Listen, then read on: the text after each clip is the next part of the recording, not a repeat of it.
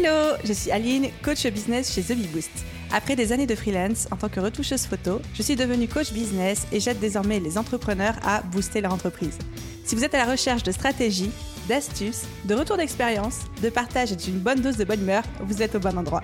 Dans ce podcast, seul ou avec mes invités, je vous partage tout pour vous inspirer au quotidien, vous aider à atteindre tous vos objectifs et faire en sorte que vous puissiez développer le business de vos rêves. Alors, installez-vous confortablement et c'est parti pour l'épisode du jour. Hello à tous et bienvenue dans l'épisode 192 du podcast Je peux pas, j'ai business. Comme toujours, je suis tellement, tellement heureuse de vous retrouver, d'autant plus pour un épisode aussi euh, important, aussi gros, pas en termes de longueur forcément, mais en termes d'ampleur, d'impact business possible pour vous, que celui d'aujourd'hui. Et en plus, aujourd'hui, c'est l'épisode numéro 192. Aline est née en 1992. Coïncidence? Je ne crois pas. Un hôtel? Trivago. Non, je rigole. Vous avez compris, je suis en forme et tant mieux parce qu'on va avoir besoin de tout ça. On va avoir besoin d'énergie et de bonne humeur pour aborder le sujet ô combien important du client idéal. C'est un sujet que j'avais déjà abordé sur le podcast, c'est d'ailleurs un des épisodes les plus populaires je pense, puisqu'aujourd'hui il dépasse plus de 12 000 écoutes et téléchargements en tout. J'avais déjà abordé le client idéal dans l'épisode 28, donc un des tout tout premiers épisodes de podcast dans lequel je vous donnais vraiment la méthodologie pas à pas pour définir votre client idéal pour votre business. Simplement, cet épisode commence à dater, vu qu'il date d'il y a un peu plus de deux ans maintenant. Et surtout, moi, en tant que coach business, de par mes expériences, mes apprentissages, mes erreurs, etc., bah, j'ai beaucoup évolué en termes de méthodologie. Le marché aussi a beaucoup évolué. Et j'avais très envie depuis longtemps déjà de vous proposer une nouvelle approche, une nouvelle manière de travailler votre client idéal, qui s'appuie certes sur les mêmes bases que la précédente, mais qui, pour moi, est beaucoup plus fluide et beaucoup plus facile et sympa à faire aussi. Donc, le but aujourd'hui, pour moi, avec cet épisode de podcast, c'est de vous proposer quasiment un workshop. C'est pas le genre d'épisode de podcast que vous allez pouvoir écouter dans votre voiture euh, en réfléchissant à moitié à autre chose, etc. Vous pouvez le faire, mais dans tous les cas, vous allez avoir besoin, si vous voulez vraiment l'appliquer, de vous reposer et de travailler pas à pas sur cette méthodologie. C'est peut-être un épisode qui va être un petit peu plus dense que d'habitude, mais promis, ça va bien se passer. D'ailleurs, comme tous les épisodes un petit peu denses, un petit peu plus méthodologiques, stratégiques, etc., j'ai créé un workbook pour vous accompagner dans votre réflexion, pour vous faciliter le passage à l'action qui va décortiquer toutes les étapes, tout ce qu'on va voir ensemble, tous les points. Ce workbook est téléchargeable à l'adresse thebiboost.fr slash 192, donc thebiboost.fr slash 192, ou alors vous avez le lien directement dans la description de cet épisode de podcast, quelle que soit la plateforme sur laquelle vous l'écoutez. Donc, j'espère que vous êtes prêts pour partir sur cet épisode qui est quasiment une masterclass, quasiment un workshop. Et si vous êtes de la team qui n'a jamais vraiment réussi à définir son client idéal, quelles que soient les méthodologies, les ressources que vous avez consommées à ce sujet, ou alors si vous êtes de la team en mode j'ai vraiment besoin de m'y repencher, j'ai envie qu'on me prémâche le travail et qu'on me dise exactement comment le faire, vous êtes au bon endroit et j'ai bien espoir que cet épisode va arriver à répondre à toutes ces questions-là. C'est parti, allez go, on y va mes élèves, mes clients et même vous, si vous êtes des auditeurs assez assidus de ce podcast, vous savez que mon deuxième prénom, c'est Madame Client Idéal. Je ne jure que par ça, tellement je suis convaincue que non seulement c'est à la base du business, et ça je pense que n'importe qui qui fait un petit peu du marketing, de la communication, de l'entrepreneuriat vous dira la même chose, mais moi je pense que c'est la source de toutes les questions et de toutes les réponses qu'on se pose. On aura l'occasion d'en reparler, mais c'est vous dire à quel point c'est un sujet qui me touche, un sujet qui est important pour moi. Pourquoi est-ce que le client idéal, je trouve que c'est aussi important Non seulement c'est le béaba du business, mais pour moi, un business qui cartonne, un business qui a du potentiel de se développer, d'être rentable, de vous permettre d'atteindre les objectifs que vous êtes fixés, c'est un business qui se trouve au croisement exact entre deux choses. La première, c'est ce que vous savez et aimez faire, c'est-à-dire un peu vos compétences, vos objectifs, vos passions, etc. Et la seconde, c'est ce dont les gens ont besoin. C'est-à-dire que si on a un business où il n'y a pas ce que vous savez aimer faire, c'est un business où vous n'allez pas être compétent ou qui va être inintéressant pour vous, c'est vous à l'échec. Mais si on a un business où vous mettez vos compétences, ce que vous aimez, ce que vous savez faire, mais qu'il n'y a pas de besoin sur le marché, c'est un business qui est voué à l'échec également. Donc, business rentable et parfait égale à business qui est au croisement entre ce que vous savez et aimez faire et ce dont les gens, ce dont le marché a besoin. Et du coup, le client idéal vise à répondre à cette question hyper intéressante qui est mais qui sont les gens qui ont besoin de vous, qui ont besoin de vos produits, qui ont besoin de services Parce qu'il y en a. quel que soit votre business, sauf si vraiment vous avez un business du style euh, un business de comment élever une licorne, et encore, je suis sûre que ça fonctionnerait, mais fort à parier que quel que soit le business que vous avez lancé ou que vous avez envie de lancer, il y a des gens qui en ont besoin. Donc l'étude de client idéal est juste là pour dire qui sont ces gens et comment est-ce que je vais pouvoir les toucher.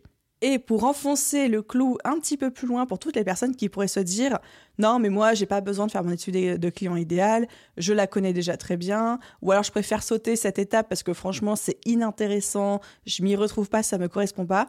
J'ai envie de lister trois raisons primordiales pour lesquelles ça vaut le coup de passer du temps sur votre étude de client idéal, que ce soit à l'aide de cet épisode de podcast ou même euh, à l'aide d'une autre ressource ou même de manière autonome, mais trois raisons pour lesquelles vous ne devez absolument pas faire l'impasse là-dessus. Raison numéro une, qui est la raison principale.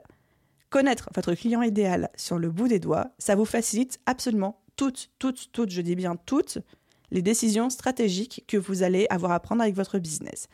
Quelle offre lancer? Sur quel réseau social communiquer? Quel type de contenu produire? Quel type de tarif appliquer? Toutes ces décisions seront facilitées à partir du moment où vous connaîtrez votre client idéal sur le bout des doigts. Absolument tout.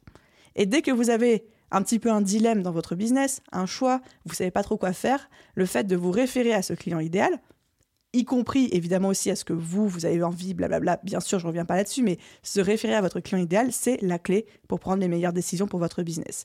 Si vous ne connaissez pas votre client idéal, vous pilotez votre business au doigt mouillé. Et ça, c'est fort dommage parce que vous n'êtes pas sûr de réussir. Si vous connaissez votre client idéal sur le bout des doigts, vous vous réduisez énormément, et ça, c'est la raison numéro 2, le risque d'erreur en termes de stratégie, de création d'offres, etc. Vous êtes quasiment certain de viser juste. Je ne peux pas dire à 100% parce que je ne maîtrise pas ce qui se passe de votre côté dans vos business, mais vous réduisez énormément le risque d'erreur. Et la raison numéro 3 pour laquelle ça vaut le coup de faire cet exercice, d'y passer le temps, même si c'est pas quelque chose qui vous hype particulièrement, et je peux le comprendre aussi, c'est que ça vous aide à accélérer vos résultats, tout particulièrement en termes de création d'audience, d'engagement. Et ça, c'est quelque chose vraiment de déjà super flatteur, mais aussi super motivant, tout particulièrement quand on est au début, soit au début d'une création d'une nouvelle offre, d'un pivot, d'un nouveau positionnement, ou même en début de création de business. On va pas se mentir, avoir des résultats rapides, des résultats tangibles, où très vite on sent que les gens sont hypés parce qu'on leur propose, s'engagent, nous répondent, communiquent avec nous, nous envoient des messages, bah ça envoie des bons signaux, c'est encourageant pour la suite des opérations. Et je trouve qu'il n'y a rien de plus décourageant qu'un business dans lequel on met cœur, sang, eau et larmes et où il se passe rien, où on n'entend rien, où les gens ne réagissent pas, où on a l'impression que le monde s'en fout.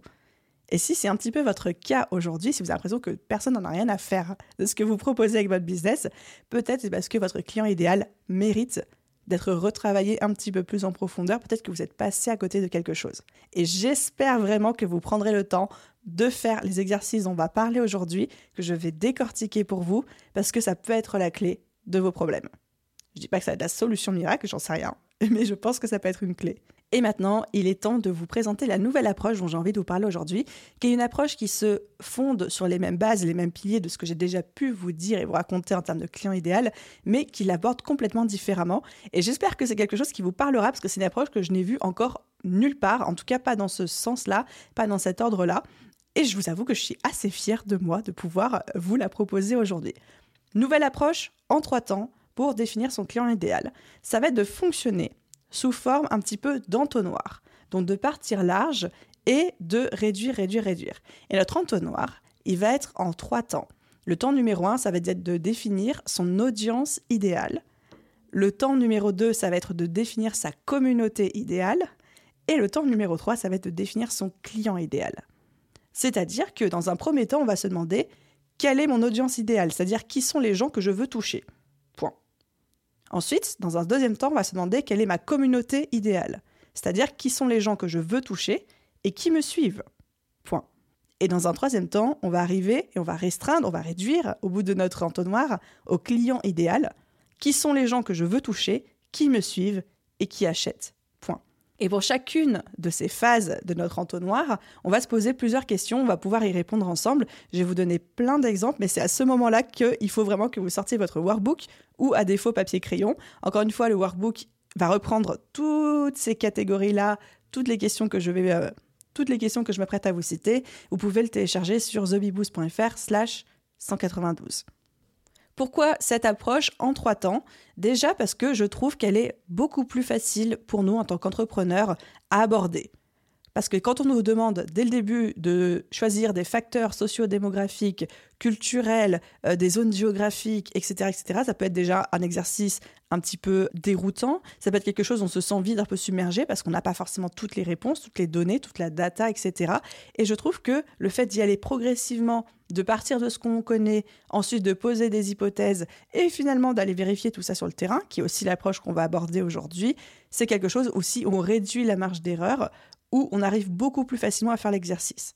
J'ai observé parmi vous, parmi mes élèves, parmi mes clients, que c'était un exercice sur lequel souvent on bloquait beaucoup parce qu'on avait très très peur de mal faire. Et l'approche qu'on va faire aujourd'hui va enlever ce facteur de j'ai peur de mal faire, puisqu'on va partir de choses que vous connaissez, des choses qui vous paraissent évidentes et que les choses que vous ne savez pas, on va aller le vérifier avec de la data qui ne dépend pas forcément de vous. La deuxième raison de cette approche en trois temps, c'est qu'aujourd'hui, je ne crois plus vraiment à la pertinence de partir sur des facteurs sociodémographiques. En fait, aujourd'hui, à part si j'ai une boulangerie, je m'en fous un petit peu que euh, mon client idéal, il habite à Rennes, à Toulouse, euh, dans une grande ville ou dans une petite ville. Peut-être que c'est une information qui va m'être utile de loin, mais de près, pas vraiment. Je m'en fous un petit peu de connaître sa catégorie socio-professionnelle, s'il est blond aux yeux bleus ou s'il est euh, mauve à pois vert. Absolument pas. Par contre, les choses qui m'intéressent, c'est sur quels réseaux sociaux il est, quelles sont ses préoccupations, ses valeurs, quelles sont les problématiques qu'il rencontre et quelles sont les objections qui fait qu'il va pas vouloir acheter chez moi ou qu'il va hésiter à acheter chez moi. Ça, c'est des questions qui vont m'intéresser. Le qui, pourquoi, comment, qu'il ait deux enfants, deux et demi, trois, un petit peu moins sauf si évidemment c'est en lien direct avec votre business et que votre business communique uniquement aux parents de deux enfants et pas du tout aux parents de trois. Ça peut être le cas, je pense pas que ce soit la majorité d'entre vous. Donc, et de un, j'espère que je vous ai hypé autour de cette approche, et de deux, j'espère que vous êtes motivé pour la suite, parce qu'on commence tout de suite avec le premier, on va dire l'entrée de notre entonnoir, la première étape, le premier point qui est définir son audience idéale. L'audience idéale, c'est les gens que vous voulez toucher, mais d'un point de vue large. Là, on ne parle pas d'une personne, on ne parle pas d'un groupe de personnes, on parle d'une audience. C'est quelque chose de très large. On ne parle pas de facteurs sociodémographiques, on parle bien des points communs et des grandes tendances communes qu'il va y avoir chez les gens que vous avez envie de toucher. Première question qu'on va se poser, c'est quelles sont les valeurs des gens que j'ai envie de toucher? Point commun, leurs valeurs pas vos valeurs forcément à vous, même si c'est normal et logique qu'il y ait quand même des points communs, mais les valeurs qu'ils ont eux, que ces personnes ont.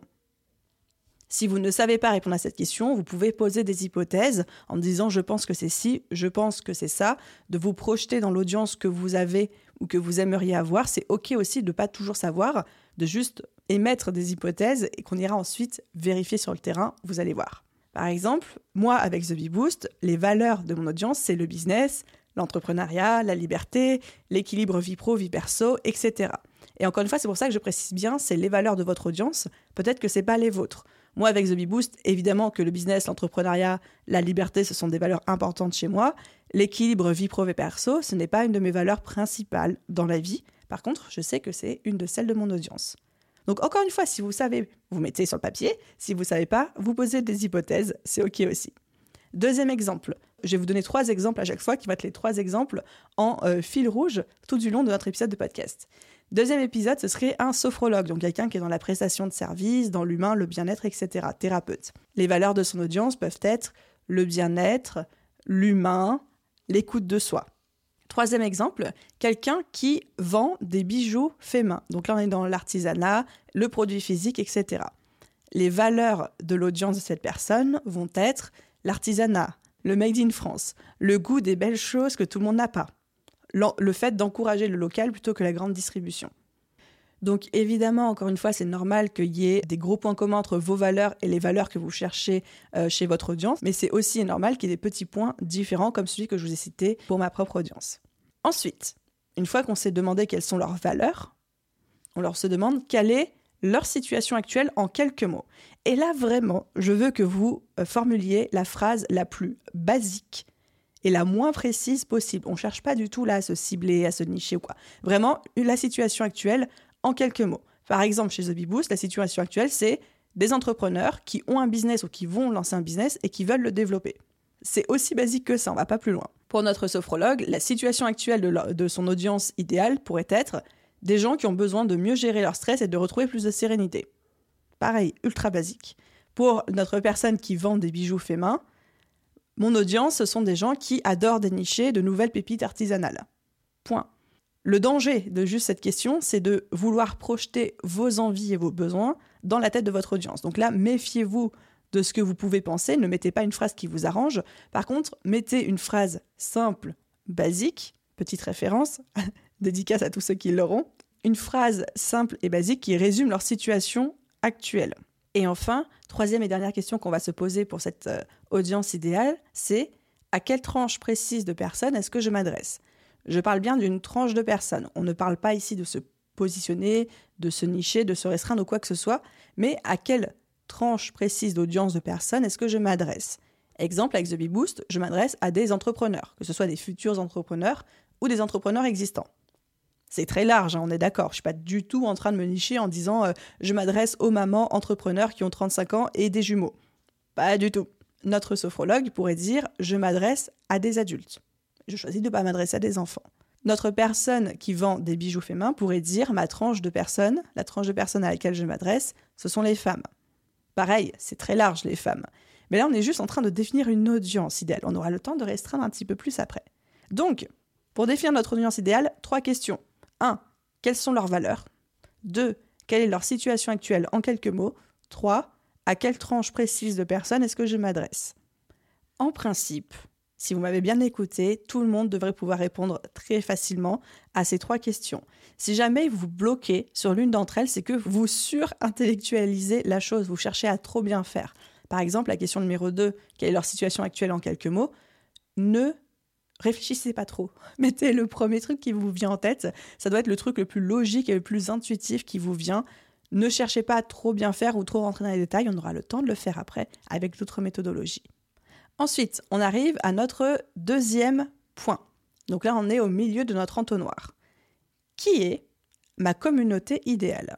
Donc l'audience idéale, c'était qui sont les gens que je veux toucher? La communauté idéale, c'est qui sont les gens que je veux toucher et qui me suivent? C'est-à-dire que moi, je m'adresse à eux et eux décident de s'intéresser à ce que j'ai à leur dire. Là encore, tout pareil, on va répondre à un certain nombre de questions, mais on va commencer à faire rentrer de la data pour valider vos hypothèses. Si vous avez déjà une communauté existante, je vous invite pour la suite des questions à se poser à prendre votre téléphone, votre ordinateur, etc. et aller vous pencher sur les statistiques de vos réseaux sociaux, de votre site internet. Statistiques, ça peut être toutes les statistiques Instagram, les statistiques TikTok ou de votre chaîne YouTube, ça peut être votre Google Analytics qui est sur votre site, etc. Bref, quelque chose qui va pouvoir vous aider un petit peu à valider vos hypothèses. Si vous n'avez absolument rien de tout ça, c'est-à-dire si vous avez zéro audience sur aucun réseau social et que vous n'avez pas installé Google Analytics sur votre site, vous pouvez encore une fois émettre des hypothèses, répondre du mieux que vous pouvez on ira valider ça plus tard. Mais je pense que 99% d'entre vous, vous avez au moins un compte Instagram ou sur un autre réseau social avec plus de 100 abonnés dessus, et donc vous avez accès aux statistiques. Et là, on va commencer à se poser des questions un petit peu plus précises. Question numéro 1, ma communauté idéale, où est-ce qu'elle habite en majorité Là encore, c'est le genre d'info que vous n'allez pas inventer, vous allez regarder vos stats. Donc ça peut être Paris, ça peut être Toulouse, Bordeaux, grande ville, pas grande ville, un autre pays, si vous m'écoutez d'un autre pays, etc. Mais où est-ce qu'ils sont basés de manière générale? Encore une fois, on s'en fiche un tout petit peu, à moins d'avoir un business local que notre audience soit dans, une ville plutôt qu'une autre. Par contre, ça peut être intéressant de savoir si elle est répartie de manière uniforme sur le territoire ou plutôt concentrée sur une partie de votre pays, si vous avez une audience plutôt rurale, plutôt urbaine, etc. C'est des grandes tendances qui peuvent être intéressantes pour vous. Ensuite, deuxième question qu'on va se poser, c'est quelle est la répartition en termes de pourcentage entre les hommes et les femmes?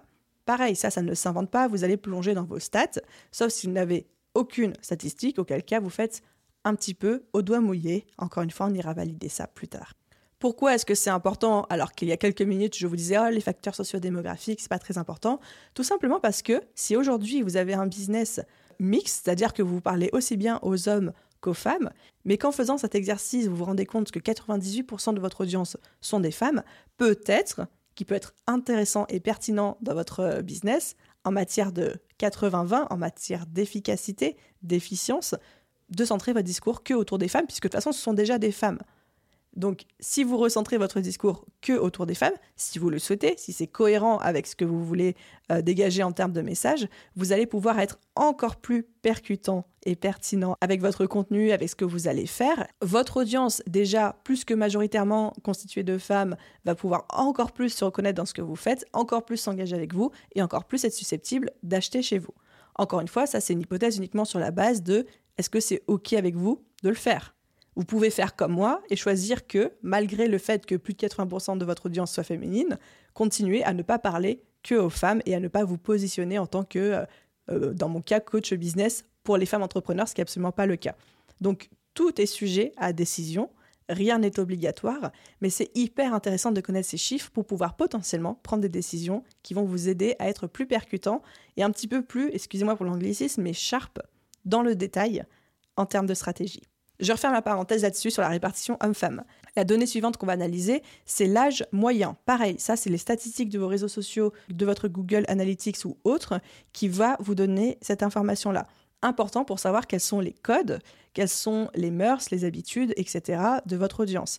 Si votre audience elle a un âge moyen de 55 ans ou un âge moyen de 20 ans, c'est pas le même vocabulaire, c'est pas les mêmes codes, c'est pas la même manière de s'adresser à eux, c'est pas non plus les mêmes formats. Pour des 20 ans, ça va peut-être plutôt des Reels, des YouTube Shorts, des TikTok. Pour une audience de 55 ans, c'est peut-être moins adapté. Peut-être qu'il y a d'autres formats qui vont plus leur parler. Encore une fois, je répète, si vous n'avez aucune idée de ça parce que vous n'avez pas accès à ce genre de data, faites des hypothèses. Ensuite, la question suivante qu'on va se poser, c'est les réseaux sociaux sur lesquels ils sont présents. Là encore une fois, si vous ne le savez pas, hypothèse. Est-ce qu'ils sont plutôt présents sur Instagram, Facebook, LinkedIn, TikTok, Biril, YouTube? Est-ce qu'ils ne sont pas du tout sur les réseaux sociaux parce que ce n'est pas leur, leur valeur? La question d'après, c'est quels sont les contenus qu'ils aiment consommer. Contenus à l'échelle un petit peu euh, large, c'est-à-dire est-ce qu'ils sont plutôt podcast, vidéo ou blog, ou deux, ou trois, ou deux de ces formats, ou les trois. Et aussi même à, l'échelle un petit peu plus micro, c'est-à-dire qu'au sein d'Instagram, est-ce qu'ils préfèrent consommer des Reels ou des carousels? Au sein de LinkedIn, est-ce qu'ils aiment les textes longs, les formats newsletter, ou est-ce qu'au contraire, ils sont plutôt live et vidéo? Pareil, si vous ne le savez pas aujourd'hui, parce que les statistiques ne vous permettent pas d'avoir ce genre de remontée d'informations, on pose des hypothèses. Ensuite, là, on restreint encore un petit peu plus. Quels sont les contenus qui leur plaisent le plus? Là, ce n'est pas les contenus qu'ils aiment consommer, c'est ces contenus qui leur plaisent le plus parmi les contenus que vous avez déjà créés pour ceux d'entre vous qui en créent. Mais je sais que vous êtes beaucoup. Là, sur des plateformes comme Instagram, Facebook, TikTok, etc., il vous suffit d'aller dans les statistiques et de demander à Instagram, par exemple, de vous trier quels sont les euh, contenus qui ont le mieux marché pendant les 90 derniers jours. Et vous allez voir qu'il va y avoir une tendance qui va se dégager. Par exemple, je sais que chez The Boost, tous les contenus qui parlent d'organisation de productivité, tous les contenus un petit peu humoristiques en mode je parle de la vraie vie de l'entrepreneur sans filtre et on dédramatise certaines choses, ce sont des contenus qui cartonnent. Ça, ça va m'aider à me dire qu'est-ce qu'il faut que je crée de plus, qu'est-ce qui fonctionne pour mon audience et quels sont les contenus où en fait il faut même pas que je me casse la tête et que je perde du temps à les créer parce que c'est pas ce qui résonne forcément avec mon audience. Donc ça, c'était la question, quels sont les contenus qui leur plaisent le plus sur la base des contenus que j'ai déjà créés? Si vous n'avez jamais créé de contenu ou pas assez pour avoir ce genre d'infos, n'hésitez pas à aller regarder un petit peu du côté de vos concurrents.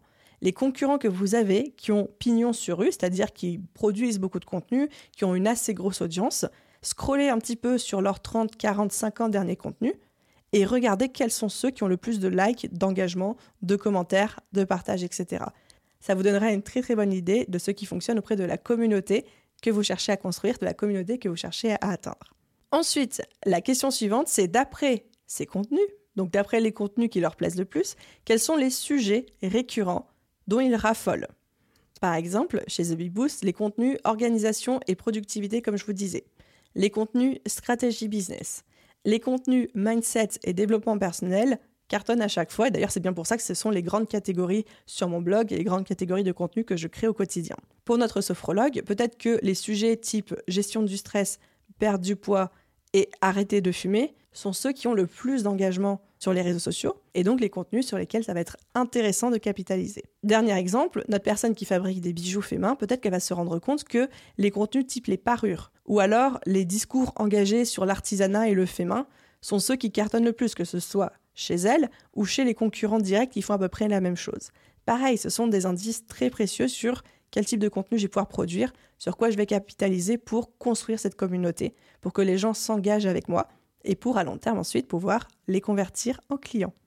Ensuite, on continue, on est toujours dans les questions par rapport à notre communauté idéale. C'est peut-être là où même où on va passer le plus de temps. Donc prenez le temps de répondre à chacune de ces questions. La question suivante, c'est qu'est-ce qui les stresse au quotidien? Quels sont leurs mots, leurs préoccupations majeures, leurs problématiques principales, ce qui les agace, ce qui les frustre beaucoup? Il y a toujours des choses à trouver. Et là, j'aimerais vraiment que vous passiez un peu de temps, au moins 10 minutes, que vous mettiez un minuteur sur 10 minutes pour répondre à ça, parce que c'est une des questions les plus importantes qu'on va se poser.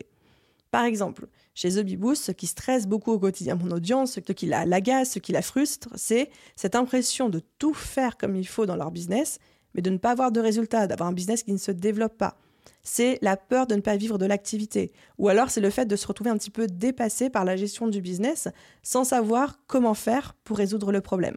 Exemple pour notre sophrologue, ce qui stresse l'audience au quotidien, les préoccupations majeures, ce qui les agace, ce qui les frustre, c'est le fait de se sentir tout le temps stressé et débordé. Que les rares fois où les gens se sentent mieux, c'est pour avoir une espèce de retombée, de replonger par la suite. Le fait d'avoir le sentiment de ne pas avoir de contrôle sur sa vie, sur ses émotions, sur ses actions, etc. Exemple numéro 3 pour notre petite artisane de bijoux. Ce qui frustre sa communauté, son audience, c'est le fait que les gens sur le monde, c'est horrible, mais préfèrent la grande distribution aux petits artisans. Ça, c'est quelque chose qui les, touche dans leur valeur. C'est le manque de valeur qu'ils observent autour d'eux. Ça peut être aussi des choses comme bah, des bijoux qu'ils achètent et qui déteignent en deux jours sur leur peau. Parce que encourager l'artisanat, c'est bien. Encourager l'artisanat avec quelque chose de, de qualité qui a un vrai confort derrière, c'est quand même beaucoup mieux. Donc vraiment là, prenez au moins 10 minutes et demandez-vous qu'est-ce qui agace et frustre ma communauté idéale? Par rapport à votre thématique, hein, bien évidemment. Moi qui suis en business, je ne vais pas réfléchir à ce qui frustre d'un point de vue alimentation ou je ne sais pas quoi d'autre. Même si je suis sûre que je faire des, des ponts entre ça, mais voilà, restons euh, centrés sur nos thématiques. Qu'est-ce qui les stresse? Quelles sont leurs préoccupations? Leurs problématiques? Ce qui les agace et ce qui les frustre? Passons un petit peu de temps là-dessus. Ensuite, une fois que ça c'est fait, une fois que vous avez fait vos 10 minutes, et j'espère que vous avez mis pause sur ce podcast pour le faire, la question suivante, c'est l'avant-dernière, on y est presque. La question suivante, c'est quelle est la transformation dont ma communauté idéale a besoin? Quelle est l'amélioration qu'ils souhaitent dans leur vie? Comme toujours, pour trouver les réponses à ces questions-là, vous pouvez soit vous baser sur ce que votre communauté vous dit déjà, les échanges que vous avez, les messages, les mails, euh, les retours, les conversations, soit poser des hypothèses de ce que vous observez chez les autres, dans euh, les commentaires sous les posts qui fonctionnent le plus, dans leur discours, dans le type de contenu qu'ils créent, etc. Exemple de transformation dont les gens ont envie, chez The Bee Boost, les gens veulent, les entrepreneurs en tout cas, veulent un business qui tourne. Ils veulent se sentir en sécurité financière, d'être serein quant à l'avenir, de se sentir épanoui, de se sentir libre. Exemple pour notre sophrologue, les gens veulent avoir arrêté de fumer. les gens veulent se sentir en meilleure santé, dans une meilleure énergie, augmenter leur niveau de bonheur, sentir qu'ils ont une vraie sérénité au quotidien, un vrai contrôle aussi sur leur vie et leurs émotions, et que c'est plus leurs émotions à l'extérieur qui les contrôlent. Exemple pour notre créatrice de bijoux, sa communauté idéale veut sentir que ses actions ont un impact sur la société, que le fait d'avoir acheté chez un artisan a un impact positif sur la société. Sa communauté idéale veut aussi afficher ses valeurs, sa communauté idéale veut aussi ne pas culpabiliser en achetant quelque chose de la grande distribution, donc se sentir mieux. Et en fait, on se rend compte que la transformation dont les gens ont envie, raison numéro une, en fait, quand on regarde un petit peu de façon macro, tout ce qu'on achète, tout ce qu'on fait, c'est pour augmenter notre niveau de bonheur. Grosso modo. Quelquefois, c'est pour diminuer notre niveau de malheur, mais la plupart du temps, c'est pour ce qu'on pense en tout cas qui va augmenter notre niveau de bonheur. Donc ça, c'était sur la transformation dont ils ont envie. Et dernière question qu'on va se poser par rapport à cette communauté idéale, c'est quelle est l'image que ma communauté idéale souhaite renvoyer à son entourage? C'est-à-dire que ma communauté, les gens qui me suivent, secrètement, quelle est l'image qu'ils veulent renvoyer à leur entourage? Exemple, pour The Bee Boost, les gens veulent que leur entourage se dise Ah ouais, il ou elle a réussi. Elle a été à la hauteur. C'est incroyable. J'ai trop d'admiration pour elle, etc. Pour notre sophrologue, l'image qu'ils souhaitent renvoyer à leur entourage, c'est un peu pareil c'est j'ai réussi, je vais mieux, je suis épanouie, je vais bien. Et par exemple, pour notre créatrice de bijoux, l'image que sa communauté idéale souhaiterait renvoyer euh, à leur entourage, aux autres, c'est regardez, j'ai des valeurs, regardez comme je les défends, regardez comment je peux impacter la société, regardez comment je peux vous montrer l'exemple de comment faire pareil parce que ce sont des valeurs et des convictions qui sont très profondes et ancrées chez moi.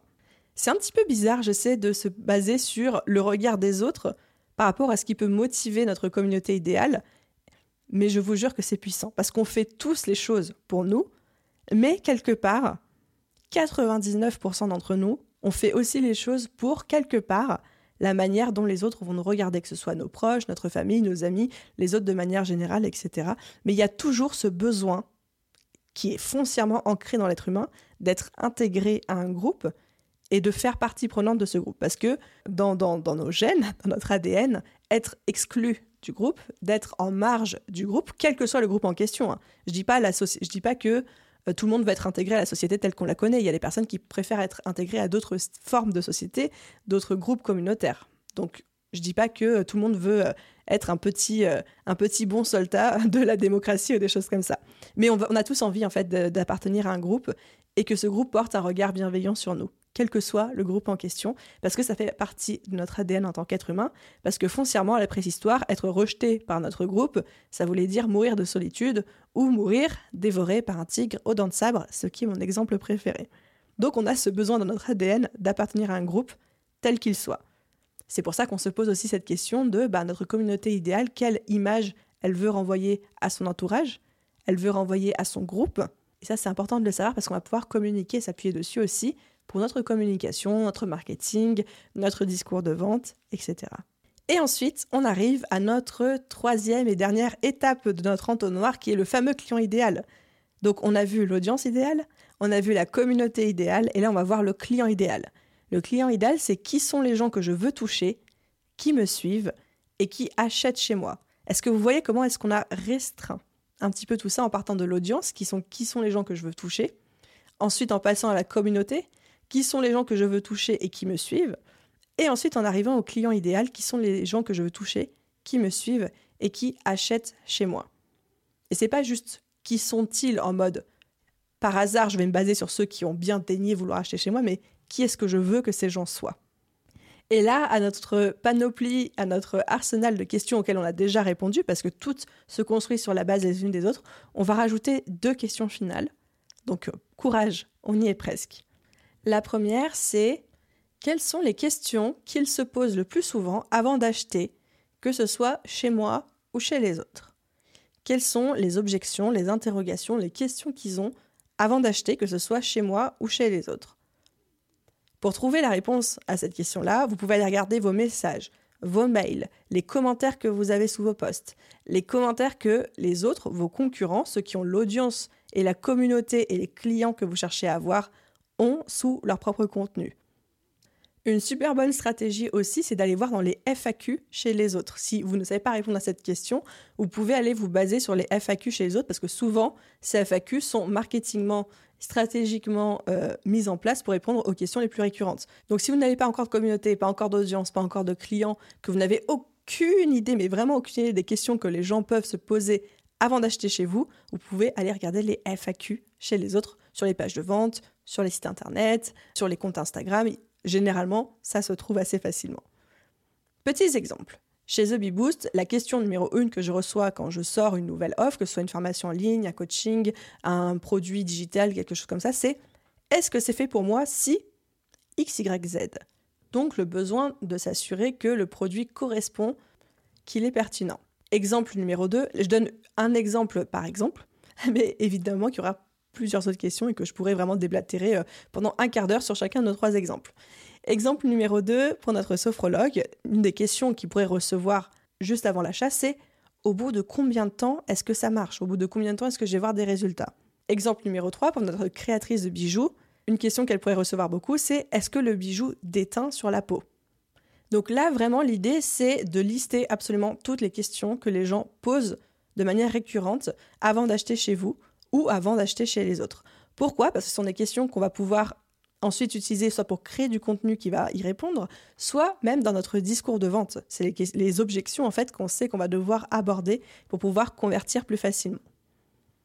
Et deuxième point, second point, seconde question pour cette partie sur le client idéal, qu'est-ce que ça veut dire de? Les questions qu'on vient de lister, qu'est-ce que ça veut dire de? De, c'est D apostrophe E-U-X, ça veut dire de E. Comme ça, on est sûr de bien s'entendre. Je reprends mes exemples. Chez The Bee Boost, la question récurrente que je reçois tout le temps, c'est est-ce que c'est fait pour moi si X, Y, Z? Qu'est-ce que ça me dit de mon client idéal? Ça me dit qu'il a un besoin énorme d'être rassuré, d'être considéré en tant qu'être humain à part entière, en tant qu'individu, et qu'il a peur d'investir dans quelque chose qui n'est pas 100% adapté à son cas et 100% pertinent. Ça, c'est de l'or en barre pour moi en termes de discours de vente, en termes de traitement des objections, en termes de verbatim dans, euh, par exemple, ma page de vente, ma page de service, etc., dans les contenus que je vais pouvoir créer. Exemple numéro 2 pour notre sophrologue. On a vu qu'une des questions possibles les plus posées, ce serait au bout de combien de temps est-ce que ça marche? Au bout de combien de temps est-ce que j'aurai des résultats? Qu'est-ce que ça veut dire d'eux, de ces clients idéaux? Ça veut dire qu'ils ont besoin d'être rassurés sur l'efficacité. Ils ont besoin d'avoir la certitude que ça va fonctionner. Pareil, hors en barre. Et ensuite, troisième exemple, pour notre créatrice de bijoux, on a vu qu'une des questions récurrentes pourrait être est-ce que le bijou déteint sur ma peau? Qu'est-ce que ça me dit de mes clients idéaux si je suis créatrice de bijoux? Ça veut dire que les gens, non seulement ont besoin et envie de défendre leurs valeurs en privilégiant l'artisanat vs la grande distribution, la production internationale, les choses comme ça, mais qui ne sont quand même pas prêts à sacrifier le confort et la qualité pour ça. Petite parenthèse à titre personnel, je sais que moi, pour mon anniversaire, ma petite sœur m'avait offert un super bijou euh, d'un artisan local, du fait main. Vraiment, elle m'en avait vanté tous les détails. Le bijou, au bout d'une semaine, avait un petit peu noirci, verdi au contact de ma peau, etc. J'étais dégoûtée. Et j'étais vraiment, vraiment dégoûtée. Donc, c'est intéressant, voire même pertinent, utile, obligatoire, de savoir que dans le cadre de notre créatrice de bijoux, et encore une fois, ce sont des exemples que je donne dans le cadre de ce podcast, je dis pas que ça va être les vrais exemples de la vraie vie, mais de savoir que malgré le besoin de défendre l'artisanat, d'afficher ses valeurs, etc., mon client idéal pour acheter a besoin aussi d'être sûr que ce soit de la qualité, parce qu'il n'achètera pas chez moi, même si je suis euh, artisan ou quoi que ce soit, si ce que je fais n'est pas de qualité. Donc, ça veut dire que dans mon discours de vente, dans mes contenus, dans tout ce que je vais créer, je vais mettre en valeur mes valeurs, l'artisanat, le fait main, le made in France, tout ce que vous voulez, mais je vais aussi mettre en valeur la qualité, la résistance, l'esthétique, le confort d'utilisation. Bref, vous m'avez comprise. Donc voilà les amis, à travers toutes ces questions, à travers ces trois étapes, audience, communauté, client idéal, on a vraiment décortiqué, déblayé le terrain. Maintenant, il va falloir finaliser ça. Et oui, ce n'est pas encore terminé, il va falloir qu'on finalise ça. On va le faire à travers deux actions. Une action assez rapide, une action un petit peu plus longue, mais les deux sont absolument obligatoires. Et je pèse mes mots quand je dis obligatoire, vraiment faites-le, ne faites pas la passe dessus, vous n'avez pas encore terminé pour finaliser votre étude de client idéal. La première action qu'il va falloir faire, c'est de un petit peu faire un résumé de tout ça et dresser un portrait robot. Vous avez un de mes exemples dans le workbook que euh, je vous ai donné. Donc thebeboost.fr slash 192, je vous ai mis l'exemple du portrait robot The Boost si vous voulez savoir à quoi ça ressemble. En gros, ça consiste à minimum une demi-page A4 en tapant sur le texte. Alors me demandez pas, oui, mais en quelle grosseur de lettres? Vous tapez du texte, une grosseur normale, d'accord? Donc au moins une demi-page, avoir une page complète d'un portrait robot de qui est cette personne. Vous décrivez votre client idéal à travers un portrait robot comme vous décriveriez un personnage de roman ou quelque chose comme ça, à travers évidemment tous les éléments qu'on a soulevés ensemble. Donc ça, encore une fois, c'est la première étape de notre finalisation de dresser ce portrait robot où vous allez vraiment vous mettre dans la peau de votre client idéal. Et si vous manquez d'inspiration, je vous encourage vivement à aller regarder l'exemple que j'ai mis à votre dispo. Et ensuite, les amis, on arrive sur la dernière étape pour aller valider toutes nos hypothèses et pour finaliser, enfin, votre étude de client idéal. C'est l'étape qui va être pour moi la plus facile et rapide à expliquer, mais pour vous la plus longue à réaliser. Et je vous en supplie, je vous en supplie, C'est l'étape la plus importante de toutes. C'est l'étape qu'il ne faut absolument pas sauter, même si vous allez être très, très, très, très, très tenté de le faire. Donc faites-moi une promesse, avant même d'écouter ce que j'ai à vous dire, et je suis sûre que ceux d'entre vous qui sont déjà clients chez moi ou déjà élèves de la BSBag Academy savent précisément ce que je m'apprête à dire. Faites-moi la promesse, là maintenant tout de suite, avant même d'écouter ce que je vais vous dire que vous allez le faire. C'est bon? Picky swear? On a un pacte? Ok, c'est parti.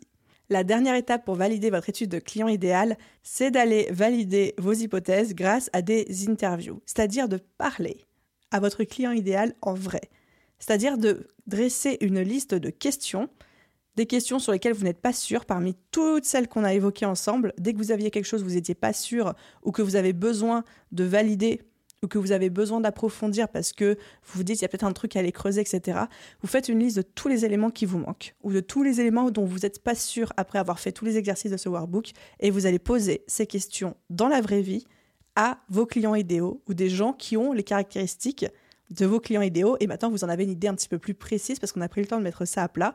Vous avez votre portrait robot aussi qui vous donne une bonne idée de ça. Et vraiment, de faire cette liste de questions pour peaufiner. Par exemple, si vous avez besoin de peaufiner les réseaux sociaux que les gens préfèrent, ou alors s'ils sont plus vidéo, podcast ou blog, ou alors les premières choses qu'ils vont regarder avant d'acheter le type d'offre, de produit ou de service que vous proposez, ça c'est des questions que vous pouvez leur poser.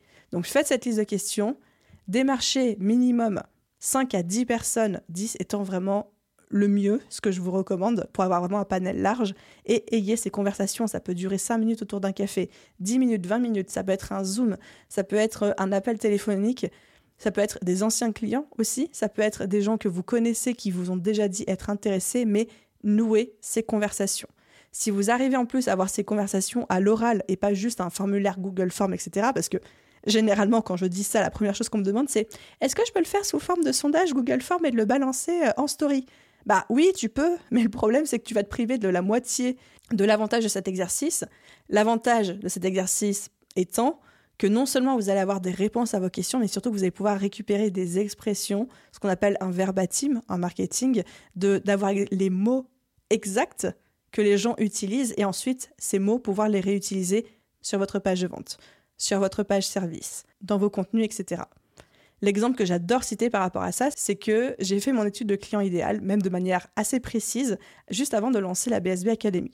Je la refais régulièrement, mais c'était à ce moment-là précis. J'avais posé plein d'hypothèses, j'avais trouvé plein de choses, j'étais très fière de moi, très contente. J'ai fait mes interviews, je crois même que j'ai fait une 20 ou 25 personnes à l'époque parce que j'étais à fond, j'étais motivée.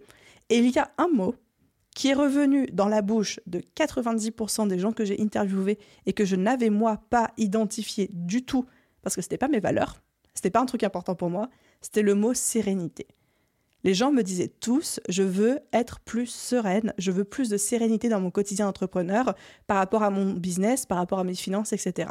Et moi, la sérénité, moi, Aline Bartoli, c'est pas quelque chose que je cherche spécialement au quotidien. C'est pas non plus le mot qui va être euh, déclencheur chez moi mais ça l'est chez mon audience.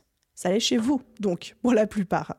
Et donc, ce mot-là, j'ai pu l'intégrer à la promesse de vente de mon programme, dans ma page de vente, dans mon discours, dans les contenus que je produis, et tout et tout. Et j'ai dit et tout et tout pour pas dire etc. encore une fois, parce que je sais que c'est quelque chose que je répète beaucoup dans mes podcasts. Et donc, c'est pour cette raison précise que je vous encourage à faire vos interviews, non seulement à les faire bien, mais en plus à les faire à l'oral pour pouvoir récupérer tous ces mots redondants, ces expressions, ces thématiques qu'il est quand même super dur en fait de repérer à l'écrit parce que les gens vont reformuler, vont un peu se censurer, vont pas forcément s'exprimer pareil qu'à l'oral. Donc vraiment, faites ces interviews, c'est pas confortable parce que oui, il faut demander des choses à des gens, mais généralement ça se passe très bien. C'est l'exercice qui fait le plus peur, je pense, à mes étudiants de la BSB Academy et en même temps leur exercice préféré quand je leur demande à la fin de la formation quelle est euh, la chose que vous avez préférée dans toute la formation. Donc promis, il y a plus de 1000 personnes dans mon programme qui sont passées avant vous. Vous allez pouvoir y passer aussi. Vous n'allez pas mourir au contraire, votre business vous en remerciera. Donc voilà, les amis, vous l'avez la méthode pas à la méthode complète pour définir votre client idéal. J'espère que cette approche en trois points vous a plu. J'espère que le workbook, encore une fois, thebiboost.fr slash 192, le workbook complet pour appliquer euh, cette méthode. Le téléchargement est évidemment gratuit comme d'habitude. Et avant de vous quitter, j'avais envie de vous citer trois règles d'or à respecter en termes de client idéal. Il n'y en a pas beaucoup, il y en a trois. La première règle, c'est de faire votre étude de client idéal tous les six mois minimum ou alors avant chaque création de grosse offre. C'est-à-dire que le client idéal, c'est pas quelque chose qu'on va faire une fois dans notre business et après, hop, c'est bon, on est, euh, on est tiré d'affaires, euh, on est tranquille pour euh, toute notre vie. Absolument pas. C'est quelque chose qu'on refait très régulièrement, encore plus avant chaque temps fort dans notre business, comme par exemple la sortie d'une offre ou un pivot ou un changement de stratégie, tout simplement pour s'assurer d'être toujours au top, d'être toujours aligné avec le marché et encore plus quand votre business se développe, parce qu'il va se développer, c'est tout le mal que je vous souhaite, mais il est hyper important de continuer à faire cet exercice-là pour rester connecté à son audience.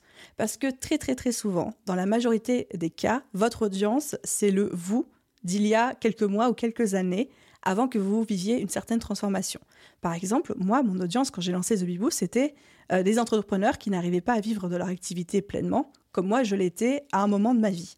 Sauf qu'aujourd'hui, ça fait très longtemps, j'ai plus envie de citer de, nombre, mais ça fait très longtemps que je suis entrepreneur. Le fait de ne pas arriver à vivre de mon activité, ce n'est plus une problématique euh, qui m'arrive. Et surtout, ça fait longtemps que ce n'est plus une problématique. Et si je n'avais pas cette étude de client idéal que je refaisais de manière euh, très régulière, ce serait le meilleur moyen pour moi de me déconnecter un petit peu de la réalité, des préoccupations, des problèmes, des challenges, des frustrations de mon audience, parce que je ne les vis plus depuis longtemps, et du coup d'être complètement à côté de la plaque en termes de discours, de vente, etc. Donc plus votre business grossit, et c'est une bonne chose, mais plus il faut être vigilant à ne pas vous déconnecter des besoins de votre audience. Donc ça, c'est la règle d'or numéro une. La faire minimum tous les six mois. Vous n'êtes pas obligé de faire vos interviews tous les six mois, mais en tout cas, le petit silo, le petit entonnoir euh, audience, communauté, client idéal à faire tous les six mois, une demi-journée, je vous promets que ça vaut le coup. Règle d'or numéro 2 ne jamais partir du principe que vous connaissez votre client idéal et que vous n'avez pas besoin de l'étudier. D'expérience, je peux vous dire que à chaque fois, que j'ai refait une étude de client idéal, quel que soit le contexte, nouvelle offre ou alors juste pour la rafraîchir un petit peu, j'ai redécouvert des choses, des choses que je n'avais pas cernées la fois d'avant, ou même des choses qui étaient complètement euh, dépendantes des changements du marché, des changements de la société, des changements euh, de l'économie, etc. Donc toujours, toujours partir avec, on va dire, un regard de débutant, comme si c'était la première fois que vous découvriez euh, votre audience, votre communauté, votre client idéal. Et troisième et dernière règle d'or, ne pas avoir peur de vous limiter ou de vous priver de clients avec cet exercice.